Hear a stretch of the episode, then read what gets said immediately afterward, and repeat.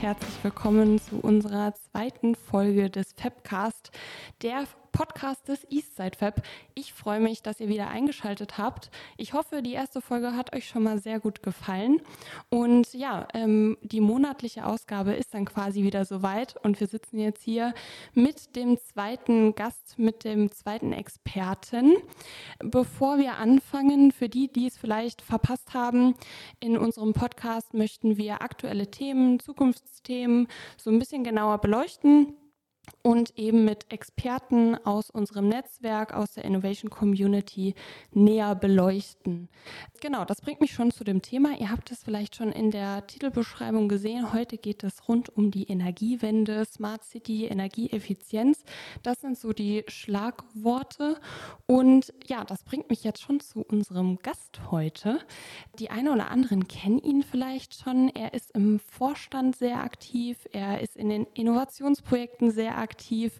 Und ja, er ist eigentlich der Experte für dieses Thema und war auch kürzlich in einer Folge Luisa Frag zu sehen. Hat der eine oder andere es vielleicht schon erraten? Genau, ich spreche von Jan Philipp Exner, Senior Project Engineer Smart City bei Zenner International GmbH und Co. KG.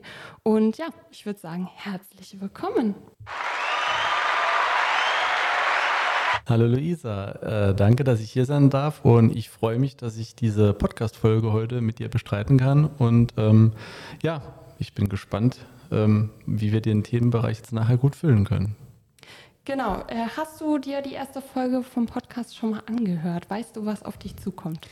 Natürlich äh, habe ich es angehört. Ob ich weiß, was auf mich zukommt, kann ich dir nicht genau sagen. Ich bin gespannt. Ich kann ja schon mal so viel sagen, äh, es wird heute kein Quiz geben. Es kommt heute nämlich was anderes, ein anderes Spiel, ein anderer Wetteinsatz. Okay, gut. Sei gespannt. Jawohl. Genau, ähm, unser Podcast ist ja in drei Themenblöcke sozusagen gegliedert. Äh, wir starten einfach direkt mit dem Faktencheck. Wann wurdet ihr denn gegründet? Welches Jahr? Genaues Datum ist wahrscheinlich schwierig, es ist schon zu lang her, ne? Das ist richtig. Wir, äh, wir werden nächstes Jahr den 120-jährigen Geburtstag feiern. Das heißt, wir wurden vor ungefähr 119 Jahren hier in Saarbrücken gegründet als ähm, ja, formell wahrscheinlich Werkstatt für Mess- und Systemtechnik, ähm, im Endeffekt für, für die Wasserzähler und sitzen eigentlich seit 120 Jahren hier in Saarbrücken, haben den Großteil der Zeit ähm, an der Römerbrücke ähm, am Römerkastell hinten verbracht und sind jetzt seit knapp einem Jahr bei unserem neuen Standort hier auf den Saarterrassen. Also seid ihr dann auch kürzlich umgezogen, ne? Da kommen wir vielleicht auch später mhm. nochmal drauf.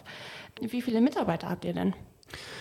Zu Zenner gehört ja quasi die Firma Zenner National, aber dadurch den größeren Teil der Gruppe haben wir noch verschiedene ähm, Tochter- und Schwesterunternehmen, wie beispielsweise eine Zenner IoT Solutions, eine Zenner Hessware, eine Minul Zenner Connect.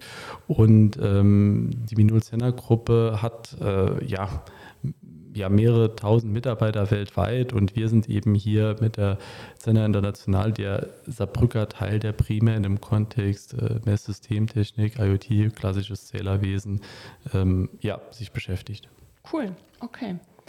Kannst du einmal kurz euer Angebot und eure Themen beschreiben? Ja, wir haben eigentlich äh, primär den Fokus eben in dem Thema äh, Wasserzähler für mehr oder weniger 120 Jahre äh, gehabt oder 115 Jahre und auch in dem klassischen Messensystemtechnikbereich, der immer noch einen Großteil der Arbeiten darstellt. Und seit ungefähr fünf, sechs Jahren haben wir auch das IoT-Thema für uns ähm, ja, entdeckt und äh, bespielen es auch stärker. Das heißt, das ist auch so ein zweites äh, Standbein neben dem klassischen Geschäft, das sich da aufgetan hat.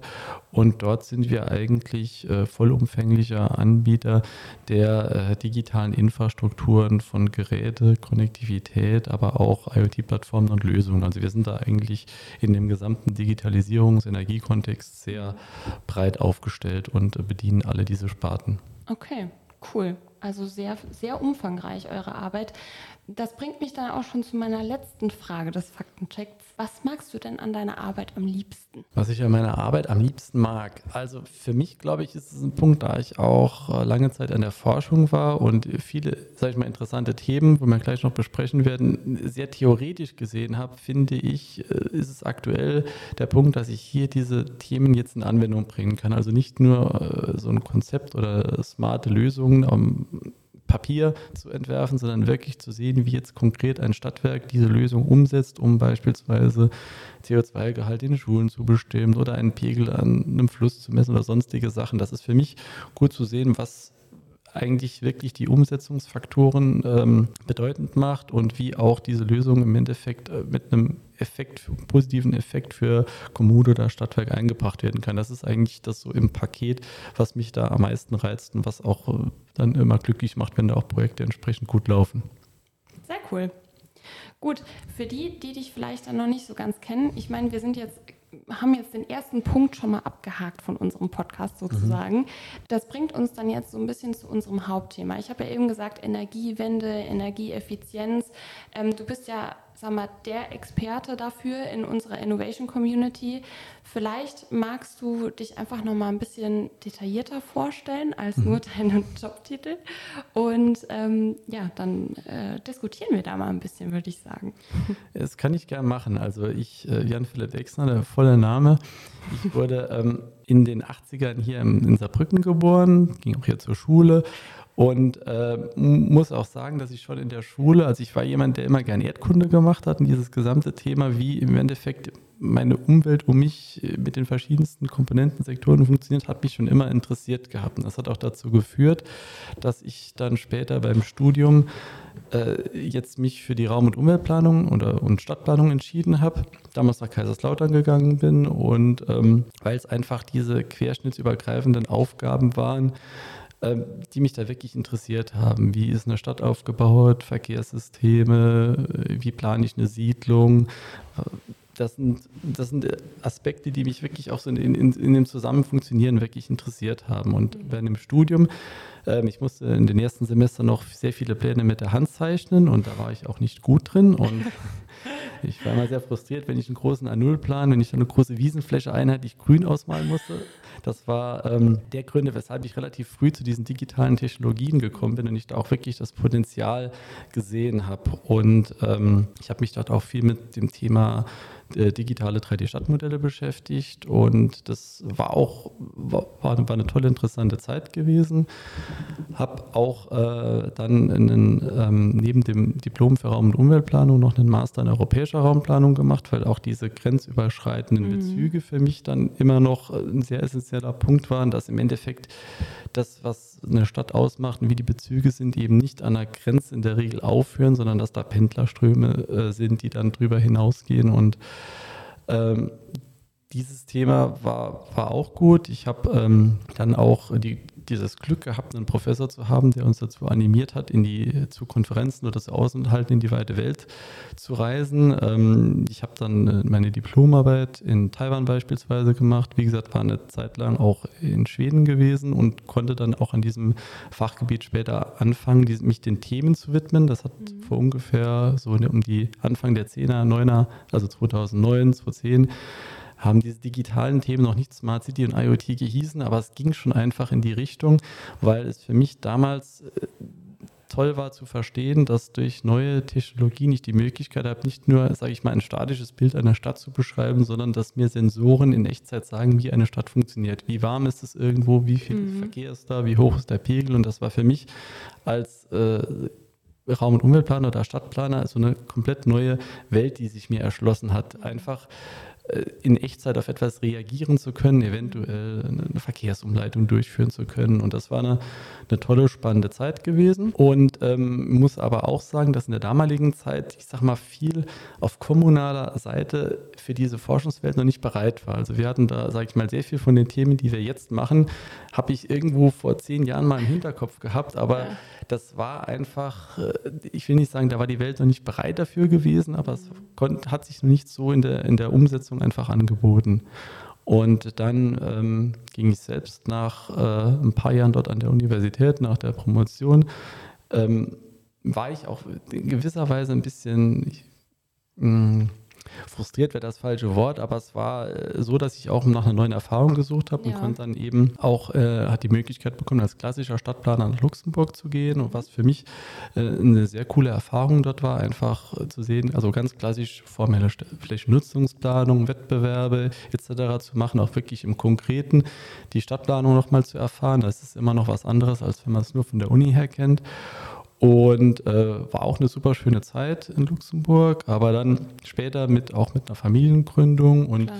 dann nochmal, wie soll ich sagen, der, der, der Liebe zu den digitalen Themen hat sich dann für mich die Möglichkeit ergeben, hier beim August Wilhelm Scheer Institut im Kontext Digitalisierung ähm, ja, zu arbeiten. Und das war ein, ein, ein, sehr krasser thematischer Break einfach gewesen. Mhm. Aber es mhm. war für mich auch sehr schön, weil es mehr oder weniger auch so diese äh, vernetzte digitalen Stadtthemen eigentlich in allen Komponenten auch ein bisschen vervollständigt hat, weil da ging es halt sehr viel auch um digitale Methoden mhm. und ähm, einfach auch für mich mal interessant zu sehen, wie auch so eine Entwicklungswelt äh, äh, äh, in digitalen Diensten funktioniert und dann vor gut zweieinhalb Jahren, plus minus zwei Jahren, hat sich dann für mich irgendwie die Möglichkeit mit Zenner hier ergeben, wo ich einfach diese ganzen Komponenten, die ich auf meinem Weg sammeln konnte, mehr oder weniger jetzt ein, ja, vereinen, vereinen ne? konnte. Ja. Und äh, das hat eigentlich, äh, war eine sehr, sehr glückliche Führung, ja. dass es quasi als Gesamtpaket funktioniert. Ich bin auch sehr froh, dass ich einerseits hier jetzt mit äh, auf Tenner-Seiten diese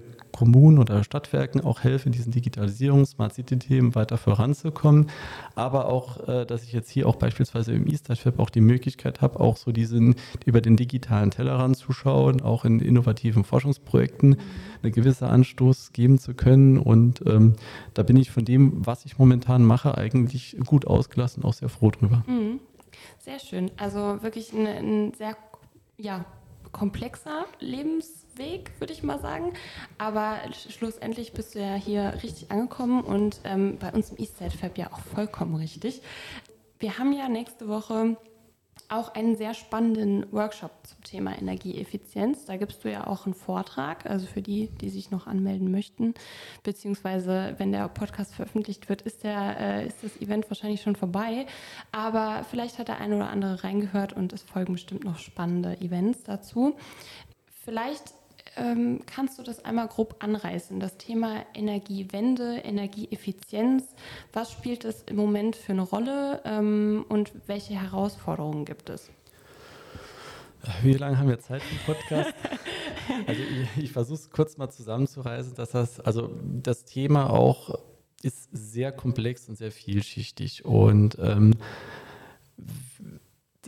das Thema Energieeffizienz ähm, hat auch insbesondere in den letzten Jahren, glaube ich, äh, eine stärkere Prominenz auch durch das weltpolitische Geschehen erlangt, weil es vorher vielmals für sehr viele Leute vielleicht eher ein abstraktes Thema war, das natürlich sich irgendwann auch mal monetär bemerkbar gemacht hat, aber da hat es einfach seit Februar eine ganz stärkere Brisanz bekommen. Also das, ja. das merken wir auch so, wenn wir mit unseren äh, Partnern und Kunden reden, dass da überlegt wird, was kann man machen. Und das kann man jetzt das Thema Energieeffizienz, äh, ähm, das, was Energieeffizienz ist, ich glaube, die Antworten, die man bekommt, die unterscheiden sich, ob ich jemanden von den Stadtwerken frage, ob Klar. ich den Verkehrsplaner frage oder sonstige Themen. Ja. Und ähm, gerade in dem Smart City-Kontext hat man immer noch den Anspruch, alle Systemebenen, Sektoren miteinander zu verbinden ähm, weil äh, Faktor A hat ja auch Auswirkungen auf Faktor B. Von unserer Seite ist es so, dass ähm, wir sagen, ähm, gerade die Digitalisierung hat für die Energiewende unglaublich viele Potenziale gebracht, weil mir einerseits äh, die Möglichkeit gegeben wird,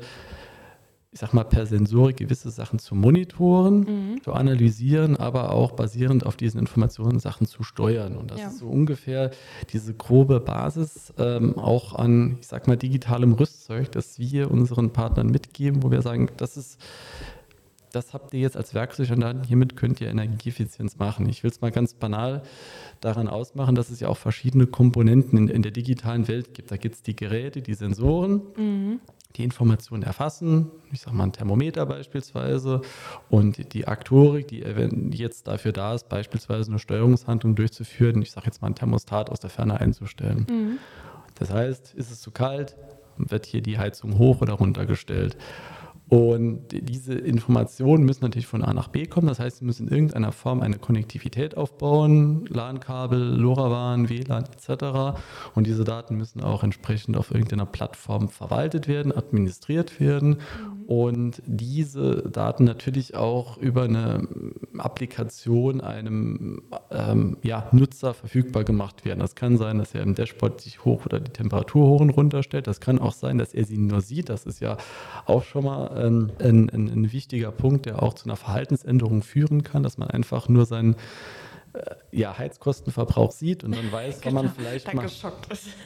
Ja, also im Regelfall nur kurz geschockt ist, um dann die Heizung vielleicht anzupassen, den ja. Pulli drüber zu finden, bevor er dann quasi die Kilowattstunden auf den äh, ja, Eurobetrag hochrechnet. Mhm.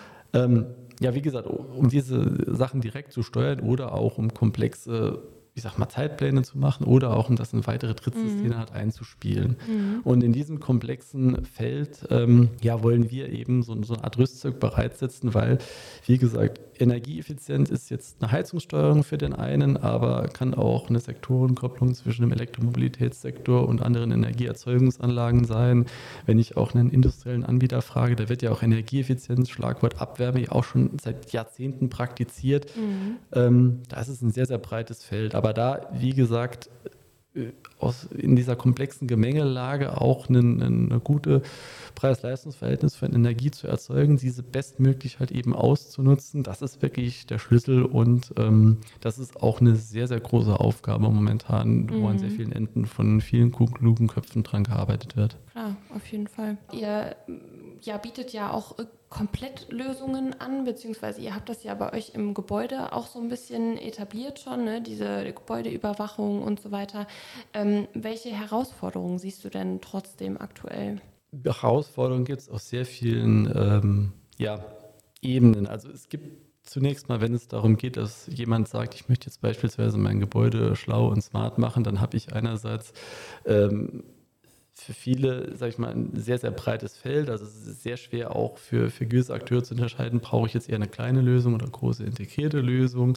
Bei der Realisierung auch, äh, was suche ich mir aus, gibt es auch die entsprechenden Komponenten. Jetzt, wenn es wirklich darum geht, konkret für den Winter jetzt eine Lösung herbeizuführen. Mhm. Aber raus, Herausforderungen natürlich auch äh, auf einer gesamten gesellschaftlichen Sicht, weil es beispielsweise die, die Voraussehbarkeit, wo gehen denn gewisse Preise hin, bekomme ja, ich auch jetzt eine Wärmepumpe als Privathausbesitzer ja, oder ja. also man hat in den, in den Jahrzehnten vorher auch mit einer Produktwelt und einer Preiswelt gehabt, die bedeutend stabiler war. Und da hat sich auch in den letzten Jahren sehr, sehr viel gemacht. Und das ähm, wie gesagt, das ist für viele Leute auch teils Gesellschaft, ähm, ähm, existenzbedrohend wieder auch gewisse Klar. Energiepreise, also für Personen, aber auch für, für Firmen, auch wie sich das entwickelt. Ja. Und äh, es gibt unwahrscheinlich viele Stellschrauben, die mhm. das äh, beeinflusst. Das heißt, ähm, man muss auch irgendwie äh, schauen, die bestmöglichen Lösungen zusammenzufinden, um mhm. da auch ja, entsprechend tätig werden zu können. Ja, aber es ist ja auf jeden Fall ein Thema, worum man in Zukunft auf jeden Fall nicht drum rumkommen wird. Ne? Ja, auf jeden Fall. Also das, wie gesagt, das Thema war auch, ist ja auch schon in der Vergangenheit sehr stark. Ähm, ich habe jetzt überwiegend die Energieeffizienz im, im, Blick gehabt, im Kontext gehabt, aber natürlich ist es auch das Thema Energiewende hin zu erneuerbaren Energien mhm. ein, ein, ganz entscheidender Punkt, der da auch ein bisschen zur Unabhängigkeit von fossilen Energieträgern natürlich führt. Und das ist auch ein Umbau, der wurde jetzt, äh, also ich kann mich noch an meine, sag ich mal, Kindheit erinnern, wo ich so, ich plus minus vielleicht auf die weiterführende Schule gegangen bin, wo das Thema zum ersten Mal für mich so präsent war, wo ich auch mal wusste, was ist jetzt ein Windrad und was ist eine mhm. PV-Anlage. Und ähm, ja, also bevor ich mich mit dem Thema intensiv beschäftigt habe, war das für mich eigentlich eine ganz banal einfache Sache. Ich muss mehr PV bauen, ich muss mehr Wind bauen und dann habe ich mehr Strom und dann funktioniert das alles. Mhm. Ähm, wenn man sich jetzt natürlich dem Thema ein bisschen widmet, dann merkt man auch, dass im Regelfall es ja so ist, dass ich gewisse Lastgänge des, sage ich mal, Stromverbrauchs halt habe und der Strom dann auch da sein sollte, äh, wenn ich ihn benötige. Klar. Aber dummerweise ich jetzt nicht zu den äh, Spitzenverbrauchszeiten immer mir die Sonne anschalten kann oder mhm. den Wind anschalten kann. Und dann kann man eigentlich relativ gut ähm, ja, weiterdenken, wo da auch gewisse Problemlagen sind. Und dieses mhm Themenfeld auch jetzt mit dem äh, Kontext Elektromobilität jetzt in Bezug zu bringen, ist äh, keine unmögliche Aufgabe, aber halt eine sehr komplexe und vielschichtige Aufgabe, die einerseits gewisse, sag ich mal, technische Regulatorien mit sich bringt. Also habe ich gewisse Geräte, können die das erfassen, Preis-Leistungs-Verhältnis dieser Sensoren, regulatorische Hemmnisse natürlich haben. Also was darf ich überhaupt, was ist rechtlich möglich? Aber auch, ähm, ja, vielleicht auch aus dem Blick aus der, der Planung konkrete planerische Fragestellungen. Ich darf ja auch eine Windkraftanlage theoretisch äh, gemäß der Flächennutzungsplan ja. überall hinbauen. Ja. Und wenn ich rechtlich etwas darf, heißt es noch lange nicht, dass eine gesellschaftliche Akzeptanz dafür da ist. Ja, Und das ist, ein, ist auch ein sehr schwieriges Thema, auch ähm, wenn gewisse Leute oder wenn man das Gefühl hat, dass, dass durch eine Neuplanung, das heißt ein Haus, ein Hochhaus oder eine Windkraftanlage, die Anwohner auch entsprechend negative Beeinflussung fallen und mit der man auch planerisch sehr sensibel umgehen muss und auch auf diese Einwände eingehen muss. Und ähm, in dieser Gemengelage natürlich äh, einen, einen, einen guten Weg, der auch äh, zu einem gesellschaftlichen Mehrwert führt, zu erreichen, ist wirklich eine Aufgabe mhm. und es ist auch ein Prozess und auch ein äh, Thema, das in den nächsten Jahren weiter in den öffentlichen Diskurs dominieren wird. Auf jeden Fall. Ich meine, im Moment ist es ja schon sehr präsent, das Thema, und ähm, dafür wird, wird auf jeden Fall kein Weg dran vorbeiführen. Ähm, ich denke mal, gerade diese Aspekte, auch diese planerischen Aspekte, sind ja auch ziemlich wichtig, wenn es um Smart Cities geht, oder? Ja, auf jeden Fall. Also ich habe ähm, hab ja eben schon angerissen gehabt, dass das Thema, also die, die, die digitalen Möglichkeiten während meiner, meiner Universitätszeit für uns in Anführungszeichen total klar waren und ich nahezu verständnislos war, warum jetzt eine Stadt nicht direkt ein Sensornetz von heute auf morgen in, implementiert. Ähm, da gehört natürlich ja mehr dazu und ich muss sagen, mittlerweile hat sich da auch sehr viel im Bewusstsein geändert, aber auch natürlich die Förderkulisse auf Landes- oder Bundesebene hat da auch ihres dazu getragen, dass auch die Kommunen, ähm, die haben ja auch mit ihrem Tagesgeschäft genug zu tun, aber auf auch ähm, gewisse Förderungen einfach neue Möglichkeiten bekommen haben. Ja.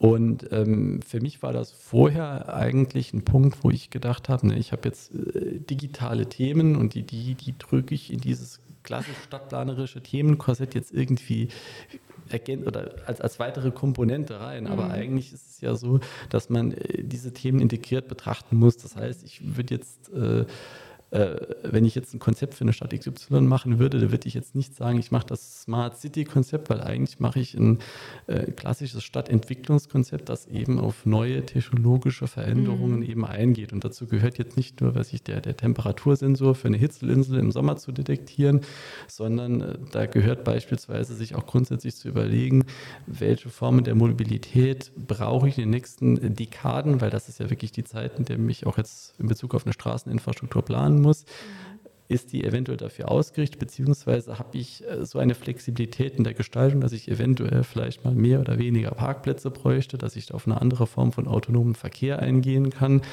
und ähm, natürlich auch immer im Hinterkopf zu haben, dass im Kontext des, des Klimawandels ich auch eine ganz andere Beeinflussung von äh, Faktoren habe. Da gehören beispielsweise so Themen wie äh, Schwammstadt dazu, äh, wie gehe ich mit temporären oder kurzfristigen Hochwasser- mhm. oder Starkregenereignissen um. Da kann ich jetzt eine, einerseits sagen, ich messe mit einer tollen IoT-Technologie den Pegel und mhm. alarmiere vielleicht die Bürger. Nur ähm, das wird mir den Niederschlag, der vom Himmel kommt, nee. ja nicht nee. äh, einschätzen. Und da ist auch an gewissem Punkt auch das äh, Kanalnetz oder die, die, die Entsorgungs-, äh, die siedlungswasserwirtschaftliche Entsorgung ja auch an gewisse Grenzen, also betriebswirtschaftlicher Sicht gebunden. Und da muss ich auch verschiedene Komponenten halt eben haben, wo ich gewisse Retentionsareale habe, mit denen ich das Ganze entsprechend ähm, auffangen kann oder zeitlich verzögern kann, Dachbegründung oder so. Also ich sehe da wirklich auch ein, ganz, äh, sage ich mal, ein erweitertes Methoden- und Inst ja. oder, oder Technikinstrumentarium, das ich bei meinen städtebaulichen Planungen einfach einbinden muss, um mhm. eben wirklich für die zukünftigen Anforderungen bestmöglich gerüstet zu sein. Auf jeden Fall, das sind ja auch viele Aspekte, ähm, woran es ja dann auch meistens scheitert, könnte ich mir vorstellen, ähm, eine Stadt zu digitalisieren oder voranzubringen. Hast du irgendwelche Best Practices oder irgendwelche ähm, Vorzeigestätte, sage ich mal, die man sich angucken kann? Ja, also es gibt verschiedenste Arten von Rankings, äh, äh, die da nach gewissen Kriterien äh, Städte zusammenstellen. Also es ist natürlich auch so, dass tendenziell die größeren Städte mhm, da klar. auch oftmals weiter vor sind, weil äh, Themen, die dann äh, politisch auch für sich entdeckt werden, da kann eine Stadt XY direkt mal ein 15-, 20-köpfiges Team zusammenstellen, mhm. das dann gewisse Themen macht. Also ich glaube, beim aktuellen Smart City Ranking ist, meine ich, Hamburg erster. Ah ja, okay. Und, ähm, aber ich, ich denke, ich natürlich kann man das in Rankings abfragen, aber es gibt mhm. natürlich ganz viel, oder auf europäischer Sicht, glaube ich, Barcelona äh, war da auch mal gut. Die, die okay. Wiener haben entsprechend gute Pläne gehabt. Ja. Ist es auch wichtig, auch Bevölkerung da mitzunehmen und ja, auch quasi ja. im Konsens mit der Gesellschaft eine Vision und ein Zielbild für die Stadt zu entwickeln. Mhm. Ob das jetzt in einem Ranking weit vorne liegt, das ist natürlich politisch klar, gut, aber äh, im Endeffekt kommt es darauf an, dass ich das, das Leben meiner Bürger vor Ort besser mache und dass die diese Sache, das kann gut annehmen. Das kann vielleicht eine, eine Low-Tech-Solution sein, die dann äh, den Warteverkehr an Bushaltestellen verkürzt, aber die sich natürlich nicht als äh, super innovative Lösung für ein Ranking eignet, aber die eben ein konkretes Problem löst. Mhm. Also ich habe auch, ähm, auch die Erfahrung gemacht, dass natürlich beispielsweise das Thema IoT sehr viele städtische urbane Daten generiert und der nächste Gedankensprung ist dann Richtung Big Data, KI, ich kann Analysen machen, kann Auswertungen machen etc.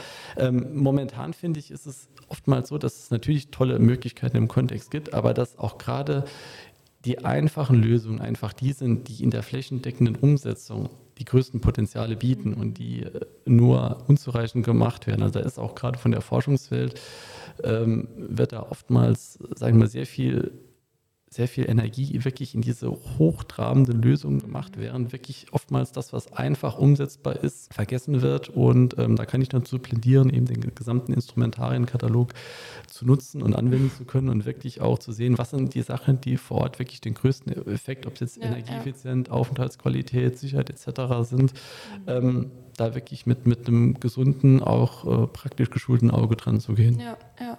Also zusammenfassend kann man sagen, dass das Thema einfach, also da muss man einfach aktiv werden. Man muss da als Endverbraucher, aber auch als äh, öffentliche Behörde auf jeden Fall aktiv werden.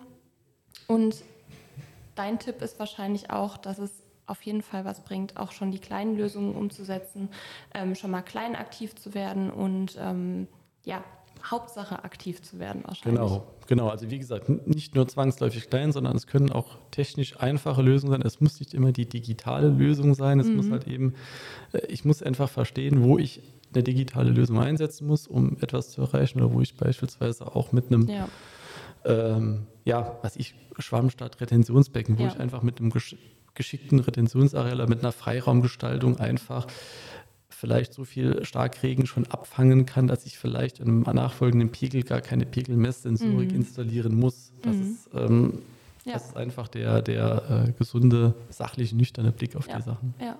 Und zum Thema Starkregen und ähm, Umweltmonitoring haben wir ja jetzt auch ein ganz tolles Innovationsprojekt gehabt mit euch, mit Dimetro, der HTW und Shapefield. Äh, Datenflut heißt das Ganze. Und da haben wir ja einen schönen Demonstrator jetzt bei uns im Eastside Fab stehen, äh, wo man das Ganze so ein bisschen betrachten kann, was äh, Starkregen ähm, ja, bedeutet und, und wie man das Ganze eben messen kann, welche Sensoren da helfen. Also wer da mal Lust drauf hat, sich das anzugucken, gerne vorbeikommen. Und ähm, ja, wir sind jetzt so ein bisschen am Ende unseres Podcasts angekommen. Wir haben noch eine Kategorie und das ist die Kategorie, die mir äh, fast am meisten Spaß macht, würde ich mal sagen. wir haben nämlich am Ende unseres Podcasts immer noch ein cooles Spiel und äh, bevor wir aber in das, äh, in das Spiel starten, müssen wir uns natürlich auf einen Wetteinsatz einigen, mhm. der für uns beide natürlich gilt. Also wenn ich verliere, muss ich den genauso erbringen, wie wenn du verlierst.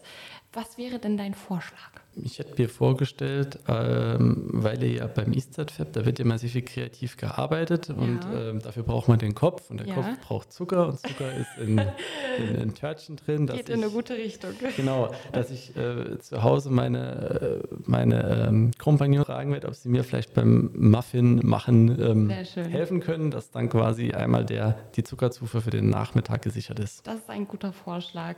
Ähm, falls ich verlieren sollte, werde ich natürlich das nächste Projektteam-Meeting äh, Datenflut dann mit Kuchen ausstatten. Okay, gut. Dann muss ich gucken, das nächste, wenn wir vom virtuellen in den realen Raum Genau, genau. verlegen. Das wäre gut. So, ähm, unser heutiges Spiel nennt sich Wahr oder Falsch. Okay. Und zwar wurden mir fünf ja, Schlagzeilen vorbereitet und ähm, die beziehen sich so ein bisschen, ja, in, in äh, die beziehen sich ganz grob auf das Thema Energieeffizienz, Energiewende. Äh, Also wirklich sehr grob. Sie sind eigentlich eher reißerisch. Und wir müssen jetzt sagen, ist diese Schlagzeile wahr oder falsch? Ist das eine echte Schlagzeile? Okay.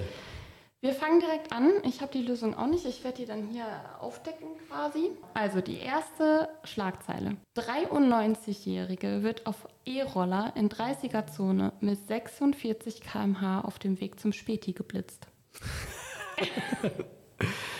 Also, ich Wahr bin- oder falsch? Also ich finde E-Roller, äh, also äh, in, in, in so, so ein, ähm, Ein E-Roller, denke ich mir, der, kann, der, kann der 46 fahren? Ja, also es ist mit E-Roller dieser, wo man draufsteht, ne, drauf sitzt gemeint. Würde ich mal so Ja, sagen. also Ja, wenn, wenn man draufsteht, ist 46 schon ultra schnell. Ist Also das ist schnell, den, ne? also das würde ich mir nicht vorstellen können. Also das andere vielleicht, je nachdem, also es lässt ja auf Berlin schließen, wenn es der Späti ist, äh, wenn es anstatt einer, was war es, 93-Jährige? Ja, Nur 93-Jährige. 39-Jährige wäre. Wobei 46 Das ist schon, ist schon super schnell. schnell. Also ähm, löst es jetzt auf oder nachher? Du musst erst sagen, ja, wahr oder falsch. also Falsch, ich würde auch sagen falsch, falsch. tatsächlich. Ich gucke mal. Es ist tatsächlich falsch. Hat sich jemand ausgedacht aus unserem wie viele Team. Fragen haben wir eigentlich? Wir haben fünf. Fünf, okay. Genau. Nächste Schlagzeile. Nach Sprit, Energie und Nudeln. Jetzt kommt die Brötcheninflation. Ja, das ist, also geht wahrscheinlich auf die Kosten. Und ähm, das ist natürlich wahr. Würde ich auch sagen. Ne? Gerade jetzt in Zeiten der Krise würde ich auch sagen, ist es wahr. Wir schauen mal rein. Genau, ist auch wahr. Gut.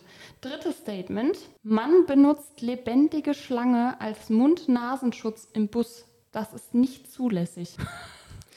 Also ich stelle mir das gerade Ich vor. wollte gerade sagen, in meinem Kopf sind verschiedenste Bilder. also äh, ich sag, das kann nicht sein. Also wer kommt denn auf die Idee? Ich, ähm, die Frage ist, wer kommt auf die Idee, sich sowas auszudenken, was falsch wäre? also da, du kennst doch unser Team. Also Also du, du sagst wahrscheinlich, es ist falsch. ich würde sagen, das ist Dann falsch. sage ich, es ist ja, weil wir müssen ja uns irgendwie unterscheiden. Okay, Also es ist, ist so abgefahren, glaube ich, dass ich... es ist tatsächlich wahr. Es war jemand in England. Es ist total crazy, crazy. und krank, aber äh, Stell dir das mal vor, steht einer im Bus neben dir mit einer Schlange um den Kopf. Okay, ist... gut. Wir denken nicht ja, weiter drüber ja, nach. lass mich, lass mich jetzt gerade nicht los, aber... Gut. Ähm, viertes, vierte Schlagzeile. Entlaufender Rasenmäherroboter auf Deutschland-Tournee. Wie Sie verhindern, dass sich Ihr Roboter nicht selbstständig macht. Ja, gut, klar, die Dinge haben Geofencing drin. Ich habe selbst einen. äh, das kann ich, also die können natürlich äh, mit einem Begrenzungsdraht ähm, am, ich sag mal, Entlaufen gehindert werden, aber auch mit diversen anderen Sachen. Also das ist, Aber ich habe das schon oft gehört, ne? Tatsächlich, dass da irgendwie der Staubsaugerroboter irgendwie abgehauen ist oder so. Du nicht? ja, was ich, also abgehauen ist, wenn, Der wenn ist so rausgefahren ist. Der ist einfach rausgefahren. Ich meine, irgendwann sind die ja leer, ne? Der Akku ist ja irgendwann Ja. leer. Ich denke mal, Deutschland-Tournee ist bestimmt auch ein bisschen übertrieben. Ja, also ich, ich meine, das ist eine reißerische Überschrift. Also ich kenne das, dass er quasi den Begrenzungsdraht überfährt und dann quasi so eine entsprechende Meldung abgibt, aber 30 Zentimeter äh, neben dem Zaun halt steht. Also äh, ich würde die Überschrift als reißerische Überspitzung, als, als realistisch einstufen, aber dass jetzt versehentlich ich im GPS-Tracking sehe, dass mein Rasenmäher in Mannheim oder Ludwigshafen rumfährt, das schätze ich jetzt als eher unrealistisch ein. Also du sagst, das ist falsch. Ist falsch. Ich bin mir jetzt unsicher nach deiner Argumentation. Die war natürlich sehr überzeugend. Ich sage trotzdem, es ist wahr.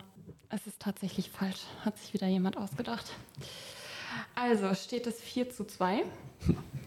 ähm, du hast eigentlich schon gewonnen. Wir machen jetzt trotzdem noch die letzte Frage, weil die finde ich tatsächlich sehr witzig. Okay. Und zwar nennt sich diese Schlagzeile Autonomer Geschirrspüler sperrt 22-Jährige im Bad ein.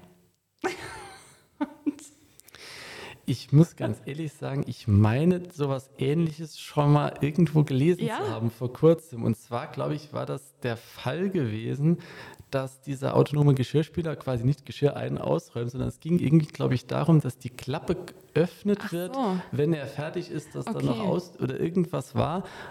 Und diese Klappe wohl, glaube ich, die, die Badtür am Öffnen gestört hat. Also oh. irgend sowas hatte ich mal gelesen gehabt, dass irgendeine Tür irgendjemand eingesperrt hat. Deshalb würde ich in dem Kontext sagen, dass es wahr. Okay, ich sage auch, es ist wahr. Ich meine, wir haben ja nichts mehr zu verlieren. Es ist tatsächlich wahr. Es ist bestimmt sehr kurios, wenn du da irgendjemanden anrufen musst und sagen musst, mein Geschirrspüler hat mich eingesperrt. Ja, definitiv. Also das ist, ähm, ich sag mal, das, das vernetzte Haus hat dann gewisse ja. Eigenheiten auch, wann mal die Lichter angehen. Also ja. wenn man da sich in seinem Zeitplan ein bisschen verdrückt, also ich bin da auch ein, ein gebranntes Kind, das da auch wirklich lernt, was man mit Sinn und Bedarf halt einstellen muss. Das glaube ich. Dann kannst du dir immer die besten Tipps weitergeben wahrscheinlich. Definitiv. Sehr gut, ja. Dann sind wir eigentlich schon am Ende äh, der heutigen Folge angekommen. Ich hoffe, dir hat es genauso viel Spaß gemacht wie mir heute. Und vielen Dank, dass du dabei warst. Ja, super. Luisa, hat mich sehr gefreut, war, ein, äh, war sehr kurzweilig gewesen. Ich hätte jetzt gedacht, wir reden erst seit zehn Minuten miteinander. das, das war ein bisschen länger und ähm, ja, freut mich auf jeden Fall und ähm, hat mir viel Spaß gemacht. wenn nochmal entsprechende Formate genau. da sind, komme ich gerne nochmal. Bist du gerne vorbei. dabei. Das ist gut, ich werde mir das vermerken. Und ähm, ja, schaut auf jeden Fall beim Jan auf LinkedIn mal vorbei, auch bei Zenna einfach mal vorbei gucken. Äh, alle Links dazu sind natürlich in den Show Notes. Das wollte ich schon immer mal sagen. Und ähm, ja, ich freue mich dann, wenn ihr beim nächsten Mal wieder dabei seid und äh, lasst gerne eine positive Bewertung da. Ihr wart schon fleißig mit den fünf Sternen. Weiter so. Und ja, bis zum nächsten Mal. Tschüss.